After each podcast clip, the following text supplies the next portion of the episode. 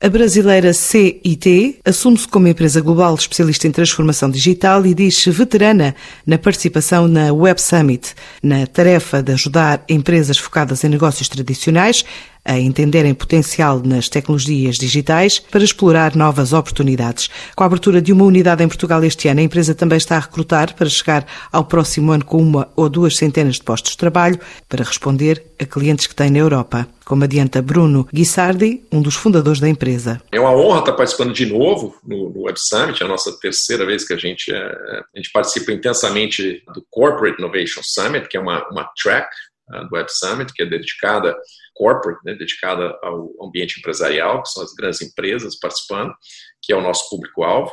E a gente tem participações também uh, em outras uh, áreas do evento. Algumas masterclasses, uh, vão ter algumas roundtables com, com pessoas que estão querendo aprender sobre a transformação digital, clientes, startups, e aí um público mais aberto, mais variado. E também estamos atuando em, em ações mais pró-comunidade, né? tem vários nossos executivos se voluntariando para ajudar fazer mentoring de startups né, durante o evento.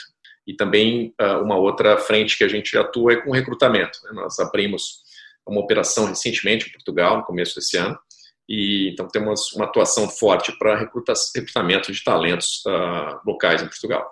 Em Portugal, a gente está buscando basicamente é, pessoas de design e development, software development. Então são UX designers, né? Designers de, de experiência digital que conseguem desenhar essas experiências, que são pessoas é, que, que, têm uma formação em, em, criação, e técnicos, pessoas técnicas uh, na área de software, né? engenheiros de software, testers, engenheiros de qualidade, né? são as pessoas que a gente está buscando. Uh, a gente tem já, um ano começou, um, a gente tem uma equipe que acabou de começar, por volta de 30, 40 pessoas, e, e gente tem planos de crescer agressivamente em 2021, uh, ah, chegando aí, dependendo de como a, a, pandemia afetar ou não o mundo, mas chegando na casa de 100, 200 pessoas.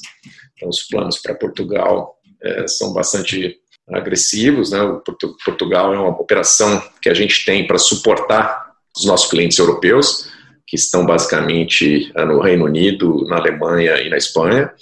É, e a gente usa esse centro de competência em Portugal para prover serviços a partir de Portugal para esse país. A gente tem a intenção também de, de fazer uma, uma um go-to-market no, no mercado português, que deve acontecer, já que, já que estamos aqui, já que temos presença, temos uma competência, a gente acha que consegue ajudar as empresas portuguesas dentro desses segmentos com transformação digital. A aceitação da digitalização em tempos pandémicos levou a um crescimento de 45% da empresa, que até 2020 crescia a uma média de 30% ao ano.